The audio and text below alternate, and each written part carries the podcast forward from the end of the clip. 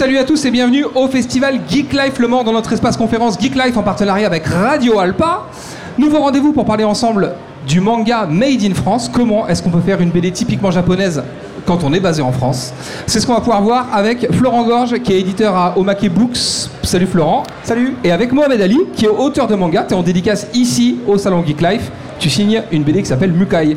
Exactement. Je vous laisse entre les mains de Lighton qui va animer cet échange avec brio pour nous. Et, euh, et mon petit Light, je te confie les clés de la boutique. Merci Matt de me confier les clés de la boutique et excusez-moi encore du retard, j'étais sur euh, la grande scène. Bonjour Florent. Salut Light. Bonjour Mohamed. Bonjour. Comment ça va? Bien. Ça va? Très On va bien. parler aujourd'hui du manga en France. Et oui, parce que ça y est, des auteurs, des auteurs de manga en France commencent à être enfin reconnus. Et même des, des mangas maintenant qui s'exportent à l'international. Et on va en parler avec vous. Et on va parler aussi aujourd'hui du manga euh, de Mohamed qui est Mukai. Mokai qui est sorti il y a deux mois maintenant. Ouais, 10-11 novembre quoi, 2022. Alors, C'est vrai que le manga français, ça commence à, à être reconnu, comme, euh, comme tu le disais très justement euh, en introduction.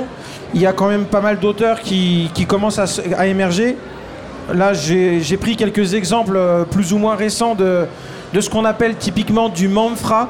Moi, c'est un néologisme né euh, au début des années 2000, puisque le manga français, euh, déjà dès, dès 2004, dès 2005, on voyait des auteurs qui voulaient faire comme les Japonais, alors que typiquement, on avait toujours été élevé à la BD franco-belge, donc Tintin, Astérix, etc. Et euh, au milieu des années 2000, les mangas étaient déjà bien implantés, et beaucoup d'auteurs ont été bercés par ça, ils voulaient faire la même chose. Sauf que bah, ça ne décollait pas. Mais il y avait un terme, il y a un terme qui est né qui est le manfra, abréviation donc de manga français. Un peu comme on a pour le manhwa pour le manga coréen par exemple. Exactement, il y avait le manhwa pour les Coréens et bon, bah, sur euh, certains forums spécialisés, ils se sont dit comment est-ce qu'on pourrait appeler les mangas français? Et euh, bah, c'est voilà manfra. Après, il y a un terme aussi qui s'appelle le global manga, qui est un terme un petit peu plus générique et qui traite euh, d'une manière euh, assez synthétique de tous les mangas qui sont publiés dans le monde entier mais qui ne sont pas dessinés par des japonais. Donc le global manga, ça peut être très bien euh, un manga dessiné au Vietnam pour le public vietnamien par exemple. Voilà. Et c'est vrai qu'au départ, ça a été compliqué, et on va, on va essayer d'expliquer pourquoi c'est compliqué, pourquoi on n'a pas plus de mangas français chez nous. Voilà. Donc euh, on a parlé de la situation manga en France. Est-ce que tu peux parler un peu des initiatives, les résultats un petit peu qu'on voit par rapport à ça, le, comment euh, les gens euh, arrivent à faire donc du coup le manga en France et qu'est-ce qu'on constate au niveau des résultats par rapport à ça? Le manga français, pour être clair, c'est pas facile à éditer. C'est beaucoup de risques pour les éditeurs. Il y a une raison qui est assez simple en fait. Alors déjà, à la base, c'était le niveau de dessin. Clairement, le niveau de dessin n'allait pas au début. Euh, On voyait clairement que les amateurs de manga faisaient comme le manga, mais c'était pas du tout un style manga. euh, Enfin, il y avait un vrai problème de dessin. Aujourd'hui, il, existe plus ce dessin. Il y a beaucoup de dessinateurs qui ont adopté exactement les bons codes et qui ont compris les proportions, etc. Et donc, on a des mangas. Si tu ne donnes pas le nom de l'auteur, tu peux pas savoir que c'est pas un japonais qui a dessiné, quoi. Donc, le niveau de dessin aujourd'hui est parfaitement adapté pour les meilleurs, évidemment. Et il n'y a plus de problème euh, de ça. Le, problème en réalité, pourquoi il n'y a pas plus de mangas en France, c'est que éditer un manga français, ça coûte très cher. Ça coûte beaucoup plus cher que de simplement traduire un manga. Bah pourquoi? C'est parce qu'en réalité, quand on achète au Japon une série, un manga qui est édité au Japon, les éditeurs payent ce qu'on appelle des droits d'auteur. On va donc, en gros, c'est entre 8 et 10% du prix de vente qu'on va revendre, qu'on va reverser aux auteurs japonais. D'accord? Donc sur un manga qui est vendu 10 euros, je schématise, hein, il y a 80 centimes qui vont être euh, euh, reversés aux, auteurs japonais. Voilà. Après, derrière, il y a évidemment il y a 40%, entre 35 et 40% pour le libraire, il y a 10% pour le diffuseur, 8% pour le distributeur, euh, 15% pour le- l'imprimeur, ce qui fait qu'au final, il reste pas grand-chose.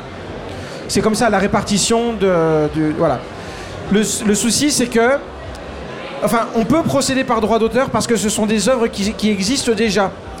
Au Japon, les auteurs ont déjà été payés, donc les traductions, pour eux, c'est du bonus, d'accord? Sauf qu'en France, par exemple, dans le cas de Mohamed Ali, quand on leur demande de publier un manga français, on va pas leur donner des droits d'auteur.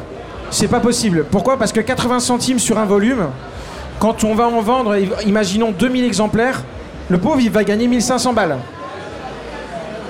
Euh, c'est pas possible de faire autrement. Ou alors, il faut cartonner. Un manga comme Radiant, qu'on peut voir là, lui, effectivement, c'est 100 000 exemplaires, 150 000 exemplaires. Alors là, il n'y a pas de souci, l'auteur, il gagne des sous. Comme Dreamland aussi. Par exemple. Là, ce sont d'excellentes ventes. Donc, les droits d'auteur permettent de couvrir. Tu nous diras tout à l'heure combien tu as mis de temps pour le travailler. Mais en moyenne, un manga, il faut le dessiner en 4-5 mois. D'accord? Et 1500 balles pour 4-5 mois de travail, c'est clairement pas possible. Le souci, c'est que l'éditeur français, lui, il peut pas payer plus aussi. Pourquoi? Parce que euh, s'ils vend à 2000 exemplaires et qu'ils payent effectivement, par exemple, un SMIC, il perd des sous. C'est impossible à rentabiliser. Pourquoi je dis ça? C'est parce que quand on demande à Mohamed Ali, par exemple, de dessiner un manga, il faut le payer à la planche. Quand c'est une création originale, on paye les auteurs à la planche. Et euh, si t'es débutant, ça peut être 100 euros, si c'est que du noir et blanc. En BD, ça peut monter beaucoup plus haut. Pour un auteur reconnu, ça peut être 1000 euros la planche. Mais t'as que 48 planches dans une BD. En manga, il y en a combien? Entre 160 et 200. Donc même à 200 euros la planche, tu fais le calcul, ça fait 15-16 000 euros. C'est impossible à rentabiliser. C'est pour ça qu'il y a très peu de mangas français. Parce que c'est malheureusement pour le coup impossible à rentabiliser dans l'état actuel du marché. Ce sont les fameux risques éditoriaux du coup que, tu prends, vous prenez euh, avec Omake notamment Alors nous en fait, avec euh, Mukai, on a un deal qui est très particulier. C'est que derrière on a un sponsor. D'accord. On a un sponsor qui est euh, les produits laitiers et qui, euh, bah, qui a financé en- une grosse partie de, de- de- de la production. Alors si ça peut vous rassurer, il n'y a pas marqué buvez du lait dedans. hein. Non, non, c'est juste que ça se passe dans un univers, effectivement, dans une ferme. Une ferme avec, Euh, avec voilà. une ferme de vaches laitières. Et, voilà. et eux, ça leur suffit. Et après, il nous expliquera, mais, voilà. Et eux, ils financent. Et donc, ça permet effectivement, puisque derrière, il y a des gros, euh, gros investisseurs. Mais c'est ça, c'est l'intérêt parfois ben, du entre guillemets du capitalisme, c'est d'avoir des gens qui ont des sous et qui permettent euh, à des jeunes auteurs ben, de s'exprimer. Sinon, malheureusement, ils n'auraient pas la possibilité. Et ça, c'est franchement une super occasion. Voilà.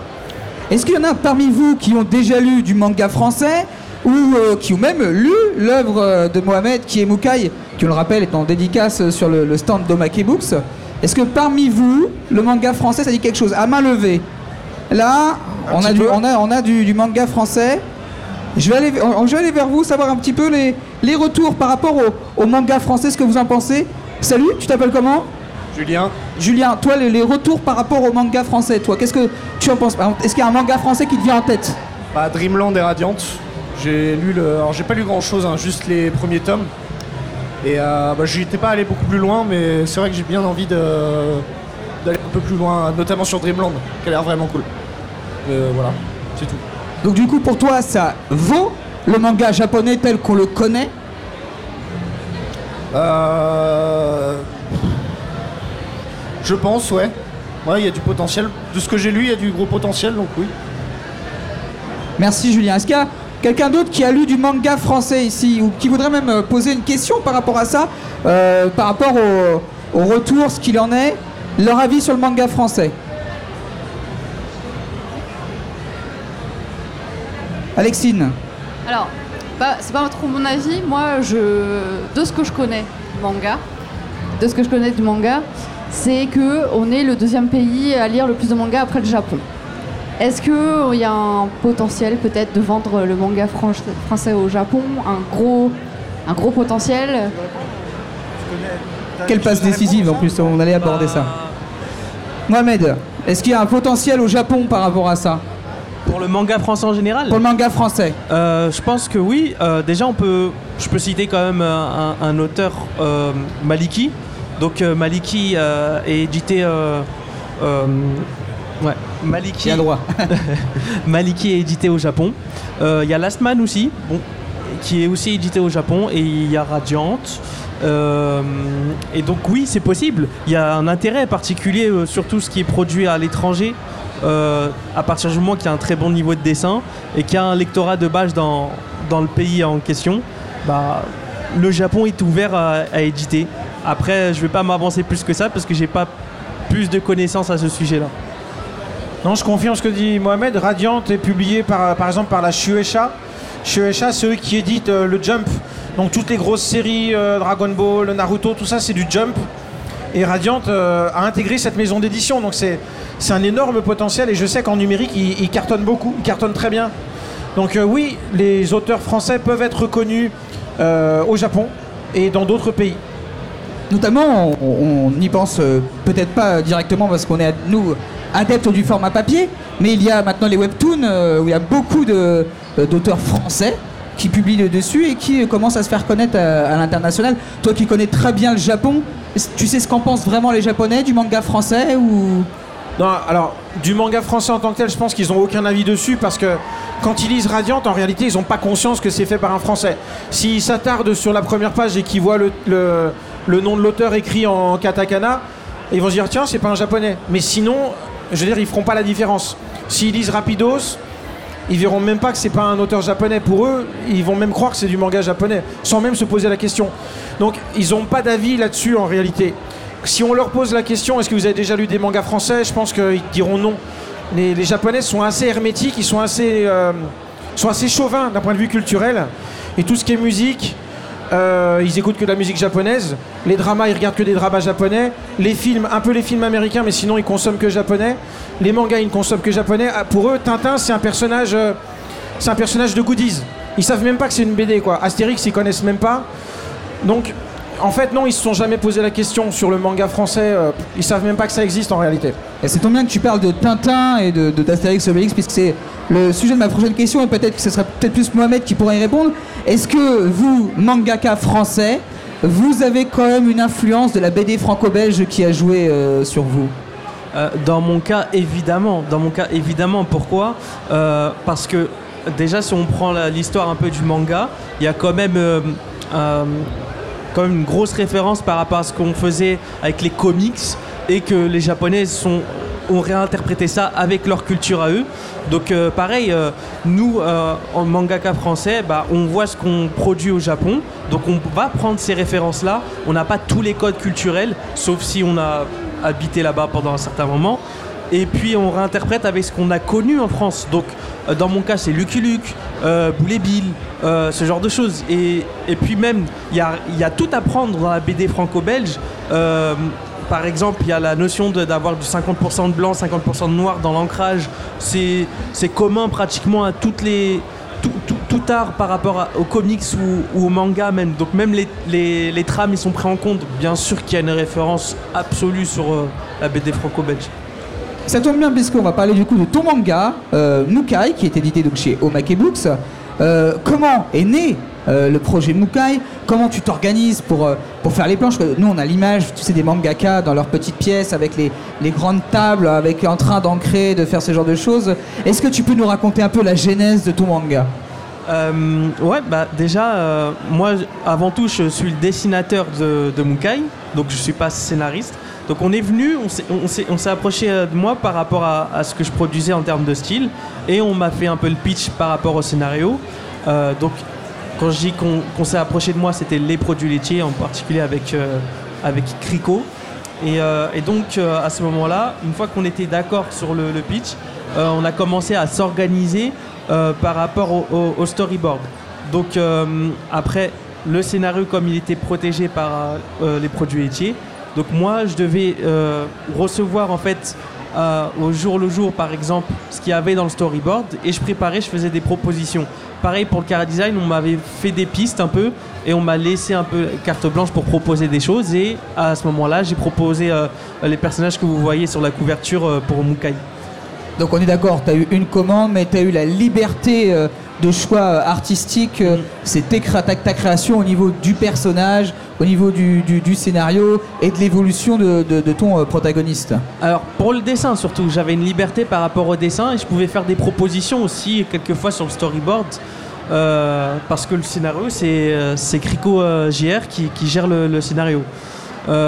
Et donc après par rapport à la méthode de travail, bah c'est un peu oui, j'ai ma, petite- pièce avec mon bureau, euh, avec- mon bureau plutôt et, euh, et je dessine avec l'iPad.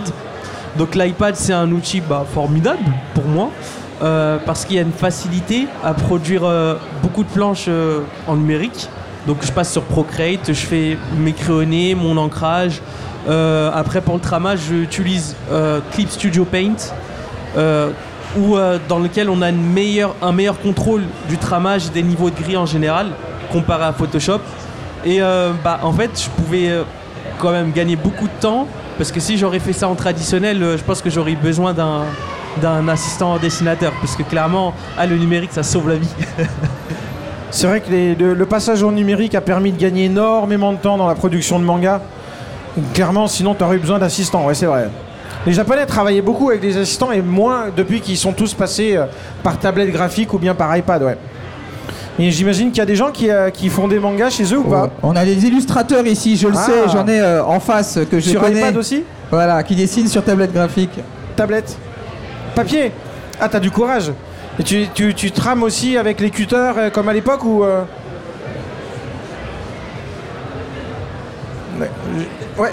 On va attends, on va, on va t'écouter parce que c'est vrai que tu, donc, tu nous dis tu dessines toi sur papier, c'est ça? Je dessine sur papier, euh, mais c'est pas du manga, c'est plutôt du franco-belge. Du franco-belge, franco-belge, ouais. d'accord. Et donc euh, comme disait Florent, parce qu'on n'a pas eu ta réponse, excuse-nous, il n'y a que nous qui l'avons eu et pas, et pas, les, et pas les autres. Est-ce que tu fais effectivement tes trains de papier à la règle, tout ça, euh, comme, euh, comme peuvent le faire les, les auteurs de BD traditionnels? Euh, non, D'accord, merci. C'est quoi ton prénom, excuse? Bastien. Bastien, merci Bastien. Voilà. Est-ce que on a des questions pour Florent et pour euh, Mohamed Ali? Est-ce que des gens ont des questions sur le manga Mukai ou euh, même euh, sur le manga français en général auquel on peut répondre? À moins que Florent et Mohamed aient quelque chose à ajouter. Oui, bah, il y a encore plein de choses à dire, mais sur, le, projet, t'as mis. C'était quoi ton rythme de travail quand t'as une planche, quand t'as un storyboard qui est prêt Il faut combien de temps pour dessiner une planche double? Euh, une planche double, carrément. Euh, Là, on voit des pages doubles, donc c'est vrai que. Yes. Ah, c'est vrai que bah, une planche double, bah, je dirais euh, dans mon cas, allez, peut-être 8 heures quand même. Genre, je mettais bien pour, pour que je revoie bien un peu le crayonné, euh, le tramage, l'ancrage. Euh, ouais, 8 heures quand même. Les- 8 heures de Ouais, travail Ouais, ouais, 8 Ouais, heures. C'est une bonne journée, ouais. Ouais, c'est ça. C'est ça, ça, ça prend, ça, ça prenait du temps pas mal, surtout au tout début dans mes premières planches. Après, au fur et à mesure qu'on s'approchait de, de la fin du tome, bah, j'avais pris un peu la main dessus. Donc, il faut savoir que c'est quand même mon premier manga en professionnel. Ouais. Et, euh, et donc, du coup, j'ai dû apprendre aussi euh, euh, plein de techniques un peu dans, dans- dans le tas. euh, parce que c'était quand même protégé avec une confidentialité le début du projet. Donc, euh, je pouvais pas demander de conseils, concrètement. Fallait que je me débrouille tout seul. Mais euh, en soi, bah, il y avait de la ressource quand même sur Internet. Donc, moi, je, je prenais par exemple. Euh, je sais pas si vous connaissez euh, l'auteur de Run a Girlfriend. Euh, donc c'est un, man- un mangaka japonais qui est connu pour être le plus rapide au, au Japon. Et je me suis dit, officiellement, c'est le plus rapide au, Japon. Je me suis dit, ok, c'est quoi sa technique pour qu'il soit Rapide. rapide? Et donc j'ai vu comment il utilisait le traitement de la photographie sur Clip Studio Paint, Ouais. comment il se réappropriait ça dans son style avec son dessin. Et, euh, et puis bah, je me suis appliqué à reproduire ça en fait. Et euh, ça m'a fait gagner, euh, allez, peut-être euh, 30% de temps Ah sur ouais. une planche. Donc, euh, et, et pour avoir toujours un rendu qui est professionnel, donc moi je- à ce moment-là, je fais merci. Et, et je comprenais pas forcément beaucoup de choses en japonais, mais après c'est très démonstratif dans, dans sa méthode. Donc euh, au final, euh, j'ai j'ai pris ces techniques assez rapidement. Excellent, d'accord. Il y a une différence entre le, la façon dont tu prépares euh, tes planches et par exemple, je voyais tout à l'heure sur le stand de, dé- de dédicace où, tu dessinais à la main. Il y a quand même euh, une, une- différence quand tu, le sens au niveau du tracé. Est-ce que ça se ressent dans ton dessin ou pas? Euh, J'aurais pu dire ça si je travaillais pas sur iPad dans le style que je travaille avec un- une Wacom ou, ou Ion, ce genre de choses. Mais euh, sur mon iPad, par exemple, j'ai mis un espèce de filtre euh, euh, sur mon écran pour reproduire la texture papier. Donc ça veut dire que j'ai euh, la sensation comme si que je dessinais sur... euh, Euh, tu, tu ressens le grain du papier malgré le- l'appellation numérique. quoi. voilà, c'est c'est des petits accessoires qu'on prend sur Internet. euh, et du coup, ça, ça permet de ne pas être si dérouté que ça quand on a l'habitude, par exemple, du traditionnel. Ah ouais. Je savais même pas que ça existait. C'est quoi, c'est un truc que tu poses sur ton écran? Exactement, et ça n'affecte pas la précision de ton stylet ou de ou euh, voilà de ton de ta tablette quoi, ça Mais c'est pas. moins lisse et ça offre une résistance comme le papier, quoi. Exactement. Ah, Comme c'est une feuille de calque qu'on qu'on posait Ouais. euh, à l'époque sur les C'est pour ça, reproduire les c'est- dessins. C'est ça, c'est ça. D'accord, Bravo, c'est génial. intéressant. Très bien. Bon, il y a un volume 2 qui, on l'espère, va sortir euh, prochainement, non? C'est ça. Bah, c'est en discussion justement sur euh, l'histoire, euh, comment on va gérer aussi euh, la méthode de travail pour qu'on soit encore plus rapide, parce que bien sûr il y a toujours des choses à, à améliorer. Euh, on va on, on va pas être assez condescendant pour se dire ouais non c'est bon c'est parfait ce qu'on ce qu'on fait. Non il y a toujours des points des, des axes d'amélioration et et justement on, on travaille dessus pour qu'après on, on puisse proposer quelque chose d'encore de meilleur sur le tome 2. Oui, parce que sans spoiler, à la fin, on nous laisse un peu sur un petit cliffhanger. C'est ça. Donc, euh, on espère rapidement un tome 2 euh, pour Mukai. Est-ce qu'on a encore des choses à dire sur Mukai? On peut passer aux questions. euh, Non, enfin oui, on peut gens. passer aux questions, mais il y a juste un truc. Si, si jamais vous faites partie des VIP dans votre sac, vous avez un exemplaire de Mukai qui est offert normalement. Et euh, bah, vous pouvez aller voir Mohamed Ali sur le stand d'Omake Books pour vous le faire dédicacer si vous avez un petit peu de temps. Et puis bah, si vous n'êtes pas VIP, bah, le, le manga est aussi en vente euh, au prix de 6,95€, c'est pas cher. C'est le prix d'un manga. Euh, Moins cher même, parce que c'est même pas. Aujourd'hui, au- à moins de 7 euros, on n'en trouve plus beaucoup des mangas. Donc euh, n'hésitez pas. Et puis il y a des goodies aussi qui vous sont remis exclusivement sur le salon. Donc, euh, voilà. Petite question, c'est que c'est le premier manga français qui est édité euh, chez Omake Books? Oui, c'est le premier, ouais. Et est-ce qu'il y aura d'autres mangas français tu est-ce que tu tu penses que c'est quand même euh, un avenir le, manga français Euh, euh, oui, bien sûr, il y a un véritable avenir pour les auteurs français. Euh, le marché français est toujours en expansion, ce qui est assez dingue euh, aujourd'hui. Néanmoins, j'ai envie de dire que ça va dépendre un petit peu des méthodes qu'il y aura derrière. Parce qu'on on a toujours, nous, cette problématique, on est un tout petit éditeur, on a cette problématique de comment est-ce qu'on peut payer un auteur décemment. Et dans l'état actuel des choses, avec, pour être clair, un manga en, France, en moyenne, c'est en moyenne c'est 2000 exemplaires. D'accord? Alors évidemment, si vous regardez les One Piece et Dragon Ball, eux, ils ont des ventes stratosphériques.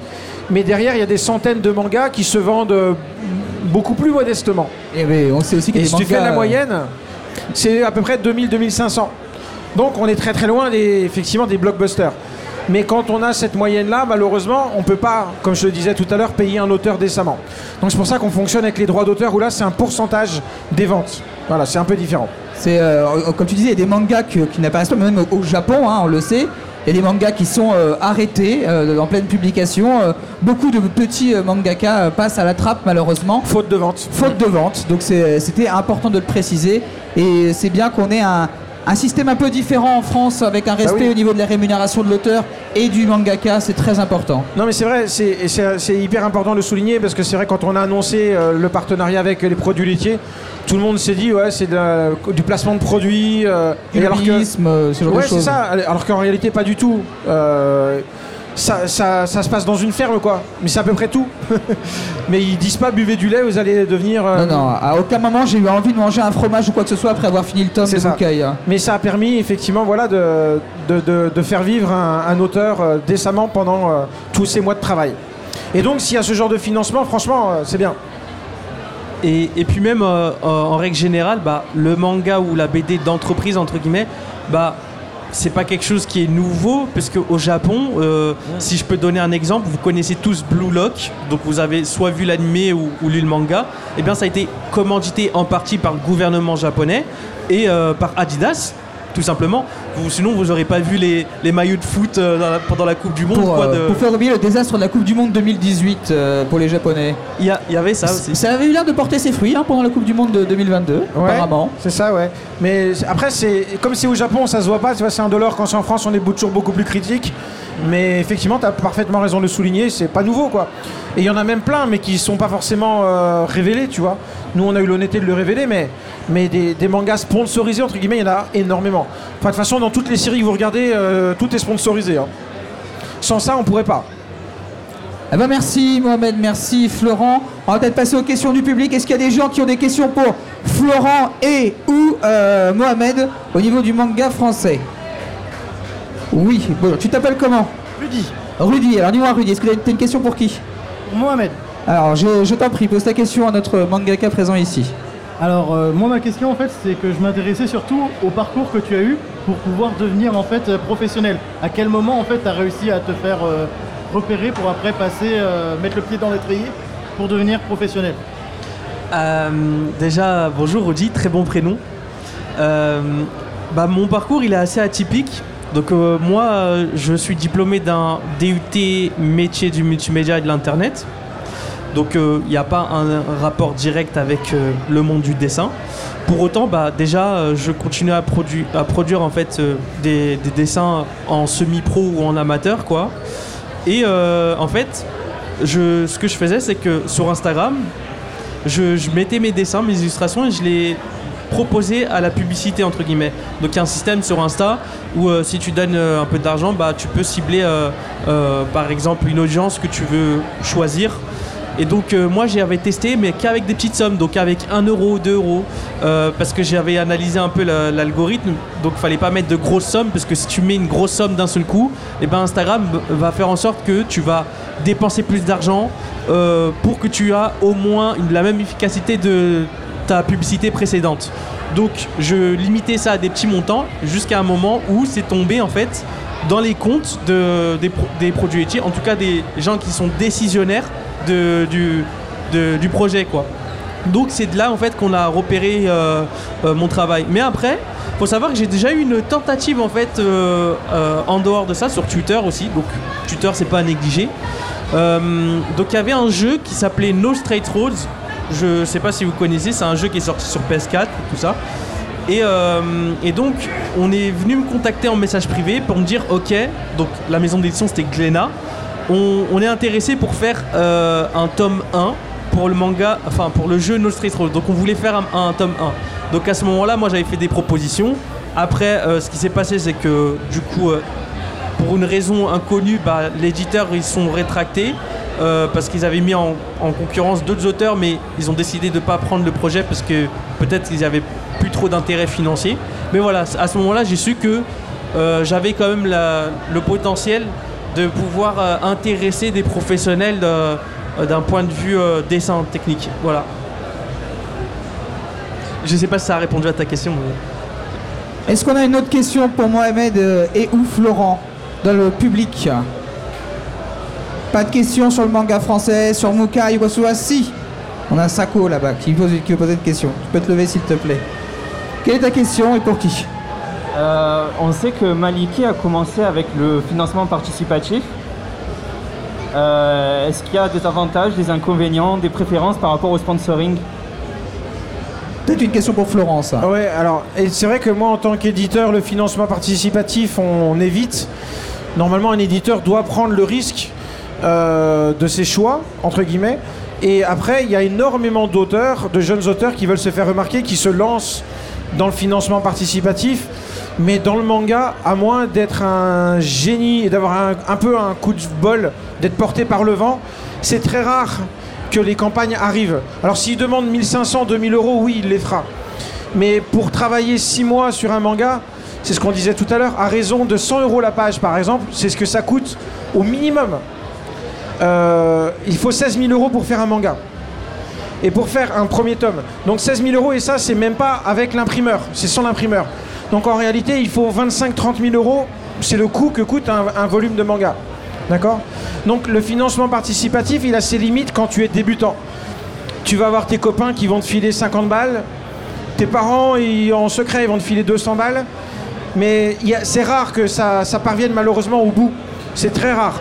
Quelqu'un comme Maliki, par exemple, et par contre, il y a le cas inverse. Tu as des auteurs qui deviennent très connus et qui se brouillent avec leurs éditeurs et qui disent Moi, je vais passer en, en indépendant et je vais continuer ma carrière parce que j'ai une communauté qui me suit en, auto, en, en autofinancement, donc en financement participatif.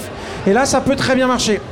Et souvent, les auteurs qui sont déjà reconnus gagnent bien mieux leur vie qu'en passant par les éditeurs, c'est évident. Enfin, c'est évident, quand tu es connu. Voilà. Donc il y, a- vraiment deux pans. Le... C'est pas la magie en fait, le financement participatif. À l'époque, il y avait notamment Angoulême beaucoup de entre guillemets de scandales. De toute façon, Angoulême, il y a toujours eu des scandales, mais euh, il y avait des, un scandale qui, mettait en avant les auteurs en disant les auteurs sont des esclaves, ils sont sous-payés. Et c'est vrai, ils sont clairement sous-payés. Mais c'est parce que le marché il est trop petit. Vous allez aux États-Unis, ils ne se posent pas les questions. hein. Aux États-Unis, non seulement le marché il est beaucoup, beaucoup plus gros, en plus ils ont le marché international parce que l'anglais est beaucoup plus gros, et derrière ils vendent des droits. En France, on est très limité. Et encore, on a de la chance. Il y a des pays autour de nous, par exemple euh, la Hollande, eux ils n'ont même pas de marché local. C'est-à-dire qu'ils font, ils, lisent tout en anglais. Ils ont très peu de produits traduits À part les Harry Potter, parce que même les Harry Potter, ça va se vendre. Mais les romans, en général, ils les lisent en anglais parce qu'ils n'ont même pas de marché pour avoir la production nationale. C'est pas assez. Donc c'est très compliqué encore en France de faire vivre les auteurs. Et donc, quand les financements participatifs sont arrivés, on a dit bah voilà, on a la solution. On va se passer des éditeurs. Mais tous les auteurs ont essayé, ils ont gagné 1000 balles. C'était moins qu'avec les éditeurs et ils sont tous revenus en fait. C'est triste à dire, mais en France, on a un marché qui est un petit peu le- les fesses entre deux chaises. On est un gros marché qui peut avoir un marché local, mais pas suffisamment gros pour faire vivre beaucoup d'auteurs. Bonjour. Tu t'appelles Euh, je m'appelle Nathan.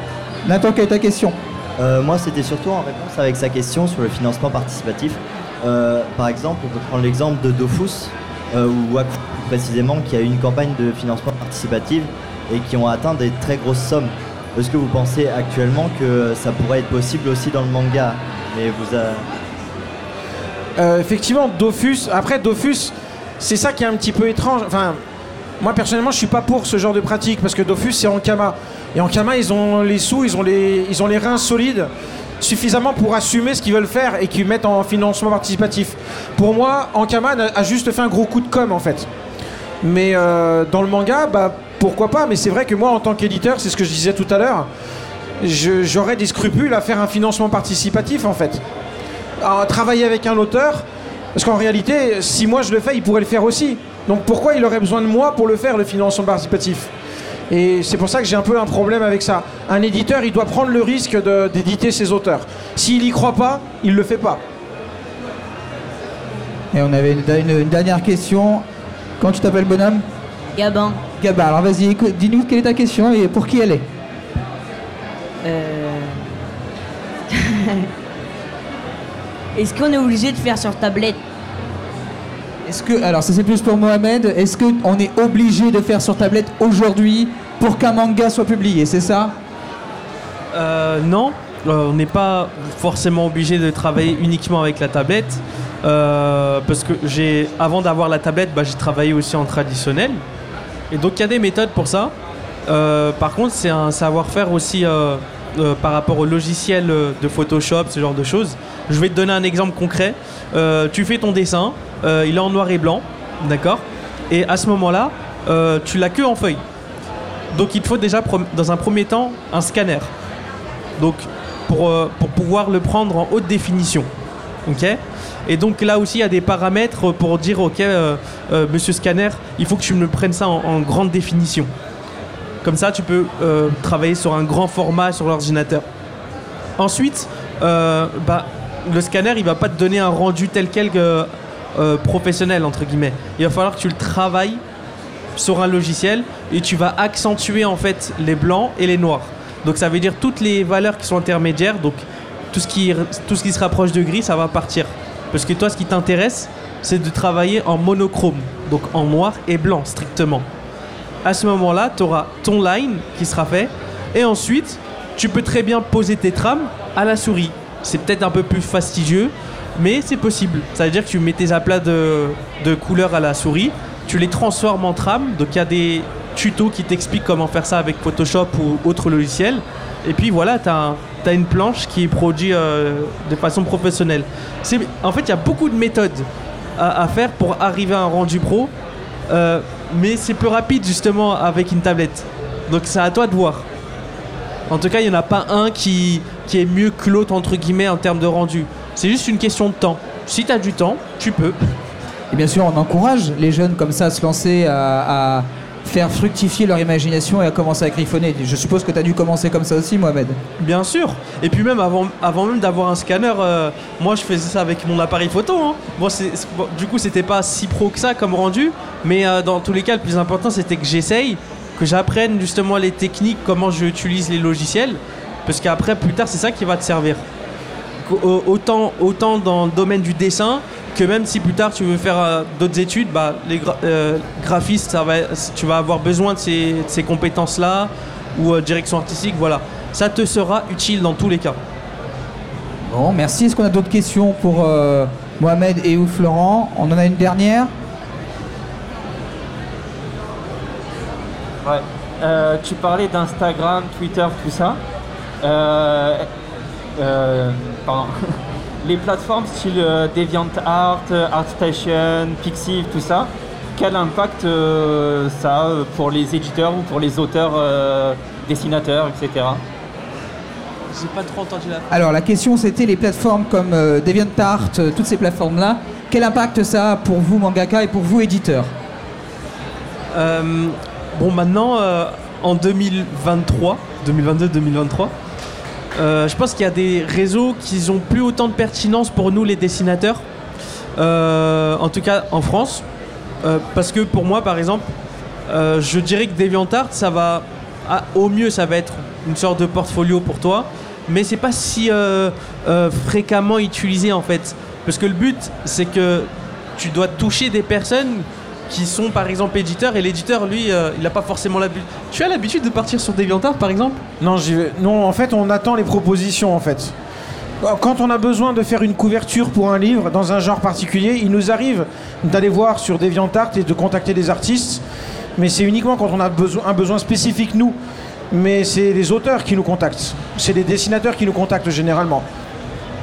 En tout cas, dans le cas d'Instagram, euh, que ce soit dans le domaine de la publicité ou les éditeurs en général, c'est plus facilement montrable, c'est plus démonstratif en fait de montrer un Instagram parce que le, design de ce réseau social a été assez optimisé pour montrer euh, des, photos ou des, vidéos, des timelapses. Donc ça c'est une chose. Euh, ensuite pour Air, Air- donc ça peut marcher, mais ça par exemple, moi je pense que ça viserait plus les, euh, les artistes du jeu vidéo en fait. Donc là, oui, ça serait plus pertinent pour eux. Donc à chaque réseau social, il y a plus ou moins son usage. Donc et là maintenant, je pourrais te dire que TikTok, on peut l'utiliser. Euh, TikTok, euh, c'est vrai que je, néglige un peu ce réseau social, mais je pense qu'aujourd'hui, euh, si j'aurais pas eu Instagram pour, euh, pour tester en fait ma stratégie, j'aurais essayé avec, avec TikTok. Mais dans la démarche d'approcher un éditeur, il te faut dans tous les cas fournir soit un PDF qui est bien présenté, il y a ce genre de choses, enfin, un dossier d'édition, et euh, voilà, faire en sorte ce soit le plus accessible possible. Et DeviantArt, pour moi, c'est pas quelque chose euh, en termes de design du site qui, rend la chose simple, accessible, facile à comprendre. Donc toi, en tant qu'utilisateur assidu, tu vas pas être euh, si dérouté que ça. Par contre, moi, je vais présenter à DeviantArt à des gens qui connaissent pas trop, ça va être un peu réticent. Dire, ah, c'est quoi, c'est un site forum un peu, c'est pas assez démocratisé.